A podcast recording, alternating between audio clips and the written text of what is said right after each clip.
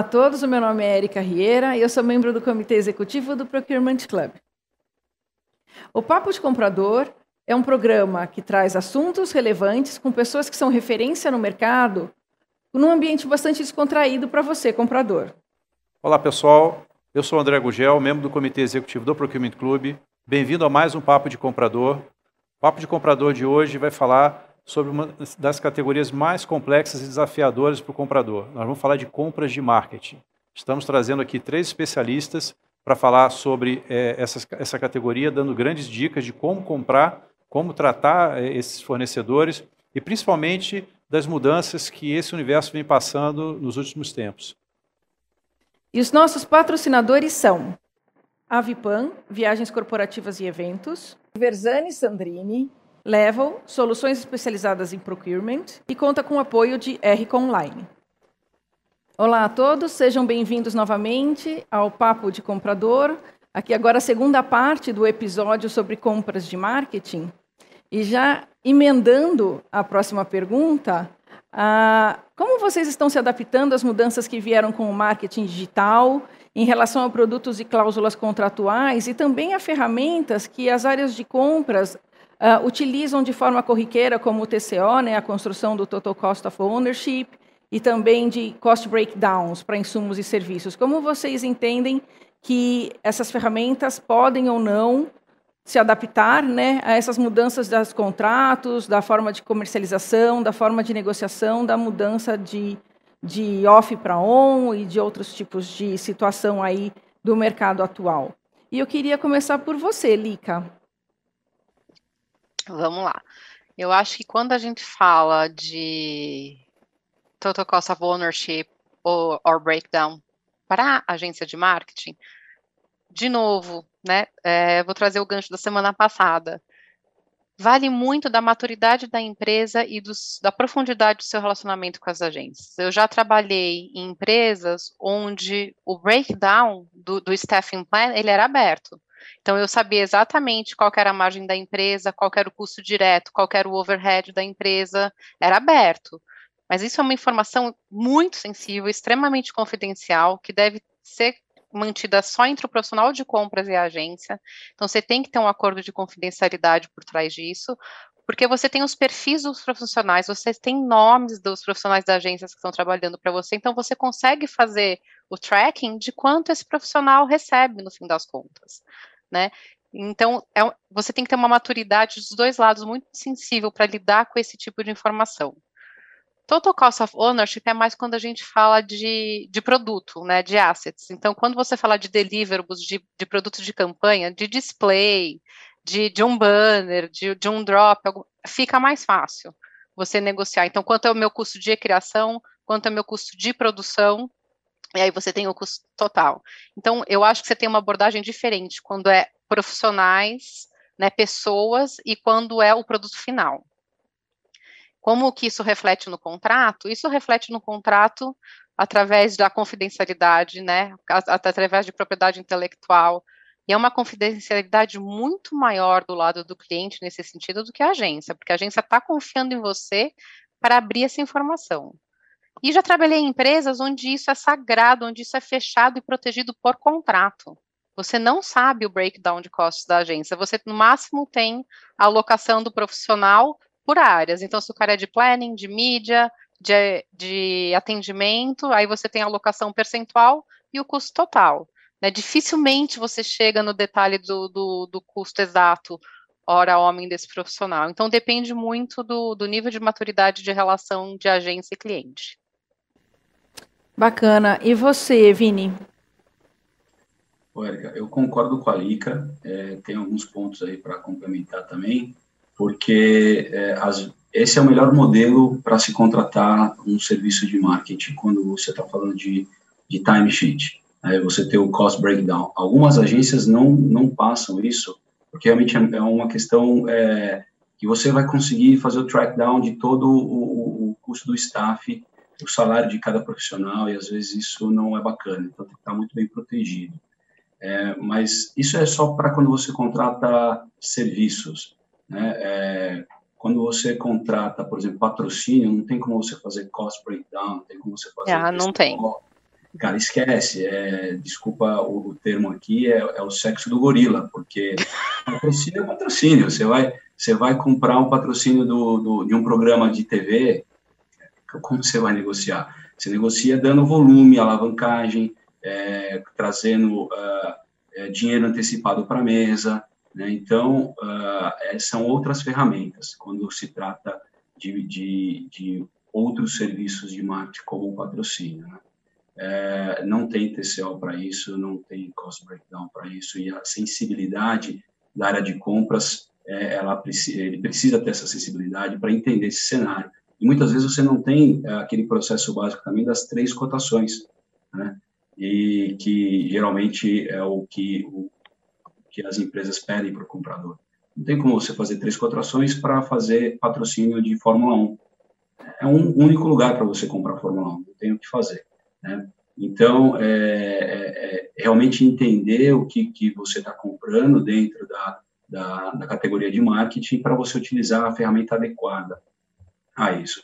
E uh, como você protege isso, realmente, a lei é, de geral de proteção de dados, ela vem para veio para ficar e, e ela é, tem que ser muito observada, porque a, as campanhas de marketing também elas, elas têm como uma das funções atrair leads novos, atrair clientes novos, para gerar mais pedida do produto. Então, como você faz o opt-in desses clientes, como você faz a captação desses clientes. Então, o comprador, quando estiver negociando alguma ferramenta de marketing, então, assim, parte do princípio que a agência já está contratada, nós vamos fazer, então, uma negociação de uma ação específica e há dentro da, do contrato essas ações, compras também participam. Então, tem que tomar muito cuidado com a tecnologia que você vai utilizar, com uh, se está compliance com a lei de LGPD, é, se, se tudo que vai ser colocado está de acordo com a legislação vigente uh, do, do, país, às vezes do município, e, e compliance com a própria marca. Né? Então, são pontos que uh, o comprador realmente precisa observar. E uma das estratégias é, é trazer para a mesa de negociação como apoio à área jurídica da empresa né, para que esses pontos sejam considerados também. Tá? Esse é, esse é, essa é a minha opinião sobre esse tema. Bacana. E a sua opinião, Bel? Como é que fica? É, eu vou eu vou falar menos sobre então o cost breakdown, né, e o TCO, porque eu acho que o Vini e a Lica já já explicaram bem. Eu vou falar um pouco, Érica, dessa questão dessa mudança do offline para online, Excelente. Né? Realmente é, é, uma, é uma quebra de paradigma, né? Assim, antes se comprava uma campanha com um filme que vai para a TV e um anúncio que vai sair no jornal, né? Hoje em dia, no universo digital, né, é, é uma coisa real time, é uma volumetria muito maior, uma quantidade de peças intermináveis, né? Então, assim, é, não se compra mais espaço físico, né? Fixo né? É compra sobre impacto, né? Que a gente, a gente faz hoje em dia, né? Então, ou então quando a gente vai para uma social media, sobre engajamento, né? Então as métricas estão mudando, as conversas estão mudando, né? Então, acho que o, o profissional de compras também precisa começar a, a, a, entender um pouco mais esse universo, porque isso pode ser levado sim para a mesa na hora de uma negociação, para né, pode impactar estratégias contratuais, né, de remuneração com base em premissas e resultados que, que uma mídia digital pode trazer, enfim. Então, é, essa, essa mudança de online e offline é uma coisa que está se mudando bastante as conversas sobre contratos, sim, e, e é interessante de, de, de se notar. Se eu puder fazer um ponto no que a Bel trouxe, eu acho muito legal, Bel, você falar.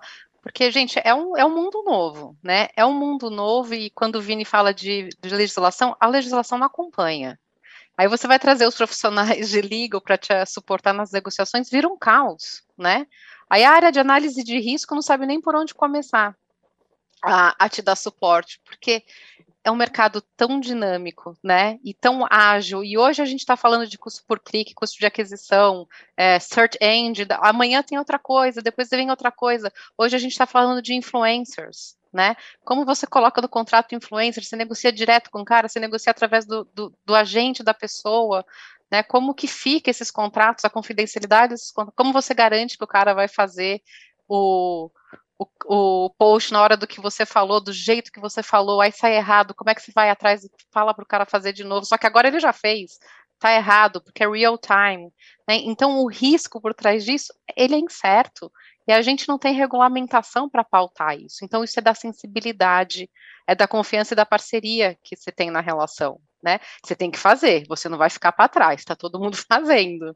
Mas você ainda não sabe qual é a regra do jogo. Então, você tem que ter, de novo, a flexibilidade para saber como trazer isso para o contrato e até saber como discutir se alguma coisa sai errada. Ninguém tem a regra exata ainda. Né? Eu vejo a minha área de risco hoje rodando as cabeças quando eu levo o contrato de marketing para lá. E hoje tudo é digital. Você, hoje as campanhas são integradas. Você não negocia, né, separado um comercial para a TV, porque o, o, comercial da TV ele é replicado no YouTube, que é replicado nas plataformas digitais, internet, social media, e não tem fim. Né, e como as pessoas interagem com isso, e aí como é quem são ah, os porta-vozes da marca que podem comentar em cima de um comentário maldoso, até, até sua, quando a gente começa a pensar na repercussão disso tudo, né? Então, os profissionais eles têm que ser treinados para essa essa coisa nova que está surgindo de marketing, né? Então, treinamento para profissional de marketing são as tendências de mercado que está chegando. É saber o que essas siglas loucas significam, né? CPC, CPM, CPA, CEO, e vai. E aí eu uso em português ou em inglês essas siglas. Isso também muda, porque as pessoas não entendem. Mas você tem que estar tá sempre lendo, sempre consumindo conteúdo para você estar tá atualizado quando chega uma demanda nessa para o seu time e como você trata. É, e não é, não é um tipo de serviço que você consegue abrir o custo, é, não consegue fazer o breakdown desse custo. Não, você não consegue. Você sabe lá que o custo por clique, custo por mil, você tem a reguinha básica de quantas impressões você quer. E você vai com isso. E você tem que ter as suas, as suas auditorias periódicas para ver se, se esse ratio está se mantendo. Mas a gente não sabe. Eu acho que o pior ainda para o profissional de compras é quando chega a demanda para que ele entre na, na negociação com os veículos ou com os meios.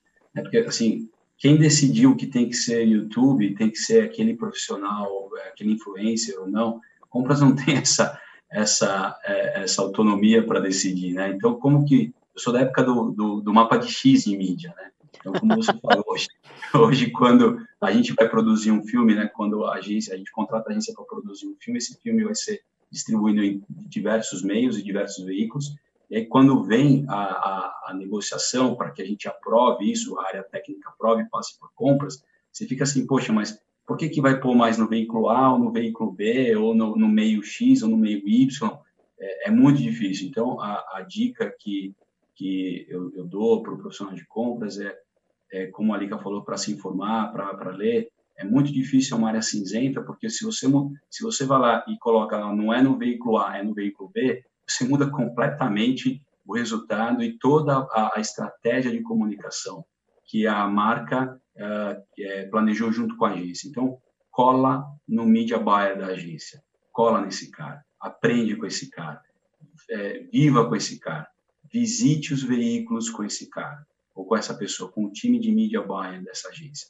Eu acho que a Bel deve conhecer muito bem isso. Assim, quando quando a gente é, faz o trabalho integrado, porque a, o objetivo da agência é trazer a, a, os leads ou, ou a, o awareness, enfim, aquilo que ela foi contratada para fazer aquela campanha. Então, ela cuida da estratégia, você senta na mesa junto com, com, com o Media Buy, entende quem são os veículos para poder contribuir de alguma forma, porque realmente é uma situação de saia justa. A gente não tem como compras e é falar que não vai colocar no programa A, vai ser no programa B. Né? E aí o custo é do programa. Então, você não vai discutir o cost breakdown de quanto custa aquele programa ou aquele, aquele meio ou aquele veículo. É, é uma situação é, complicada. É, a... expertise é da agência, né? Acho que a gente tem que ter a humildade de falar, gente, essa expertise é da agência. Você uhum. quer um comprador sentado na mesa de negociação, com o aval da agência, você vai ficar de ouvinte para absorver e aprender. Você não vai ter abertura dos veículos para chegar lá como anunciante e negociar direto.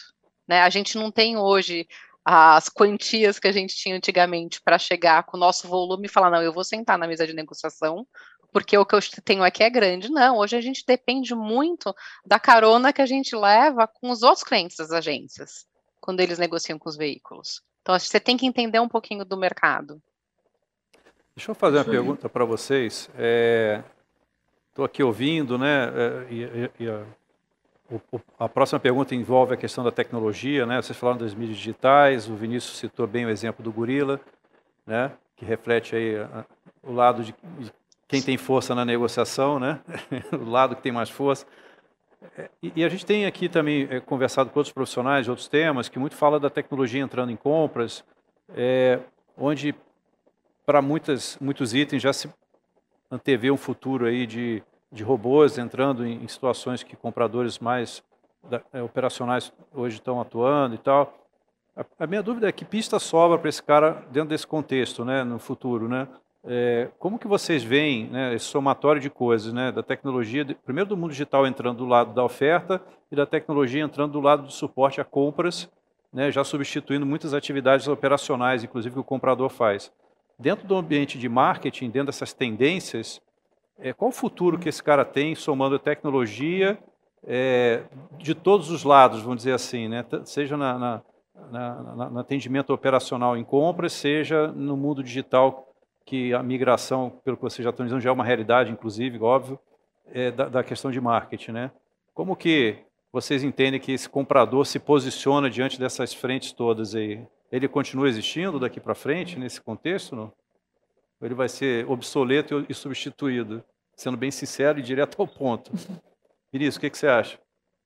Olha, André, eu acho difícil o comprador especializado em uma categoria com que tem muita, é, muitas nuances, né, muito, muita diversidade, como é a categoria de marketing, ser substituído por uma tecnologia. Né? Ele pode ser substituído por, um, por, por uma terceirização né, da, da compra dessa categoria, ou porque a categoria foi delegada para a área demandante direto e, e, o produto, quando vai se falar de produtos para PDV, isso ele terceiriza. Então, ele pode ser substituído, sim, por uma terceirização e uma delegação da, da, da compra direto para a área, quando não é core da empresa é, ter alguém de, de, de profissional de compras cuidando disso. Mas, uh, por tecnologia, eu acho difícil. Né? Nesse momento, eu não, não, não vi ainda nenhuma tecnologia que possa substituir a, a interação e a integração que o comprador possa fazer, é, faça hoje, né, e faz com as agências e com os veículos ou com o, o mercado fornecedor de serviços de marketing. Agora, ele pode sim usar da tecnologia é, para ajudar no operacional dele, né? Então ele passa, ele passa a ser mais tático e estratégico do que operacional e isso a tecnologia ajuda bastante o profissional de compras e ele também pode usar da tecnologia para entender da categoria que ele está comprando. Então, quando a gente, ainda mais quando a gente fala de ações de marketing no mundo online, é tudo traqueado, você sabe é, tudo que está acontecendo, você tem um log de tudo. Então, isso te dá dados, te dá informações para que você possa tomar decisões melhores. Você tem uma sensibilidade de custo é, da sua ação, né, que a gente, muito antigamente, ou até hoje, fala de CPM, é, então custo por print, custo por inserção. Então, você, com, utilizando tecnologias é, de Big Data e de BI, que a própria agência utiliza hoje, você consegue ter mais acuracidade no preço, comparar preços, é, flight a flight, que são é, quando a campanha foi feita no flight 1, agora no flight 2, custo por flight, né, custo por, por inserção, ela vai te dar melhor, porque antigamente, eu, na minha época, eu, faço, eu fazia por Excel. Então, eu acho que tem ferramentas e hoje que com custo acessível para te ajudar nessa nessa análise. Agora, substituir o negociador quando ele é técnico, especialista, eu acho difícil, né? Lica, o que, que você acha dessa discussão? Eu concordo com o Vini. Eu acho que as tecnologias vieram para complementar e tirar muito do nosso trabalho operacional. Então, temos aí ferramentas de benchmarking, de análise de risco, até para você trazer fornecedores novos, quanto tempo a gente não perdia fazendo risk assessment da, de financials lá, né? Então, além de conhecer marketing, de negociar com a agência, de entender a linguagem de agência, a gente tinha que entender de financeiro, se eles estavam com a, a, liquidez boa, né? Se tinha muito passivo, muito ativo.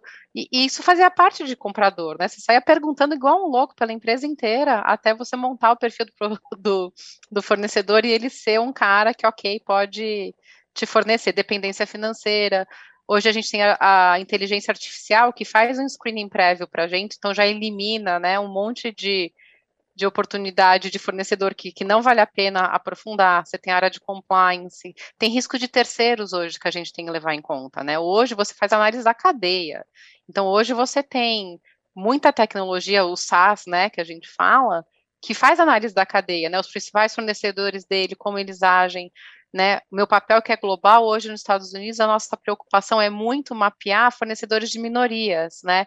Woman-owned, é, black é, minorias femininas ou de origem preta ou de origem hispânica, né? Porque isso está no objetivo da empresa trazer essas minorias para dentro da trabalho para esses, né? Para esses para esses profissionais, eles trabalham muito também com ex-combatentes de guerra, né, pessoas que voltaram da guerra e têm que achar um propósito novo, montam empresas e não conseguem para o mercado.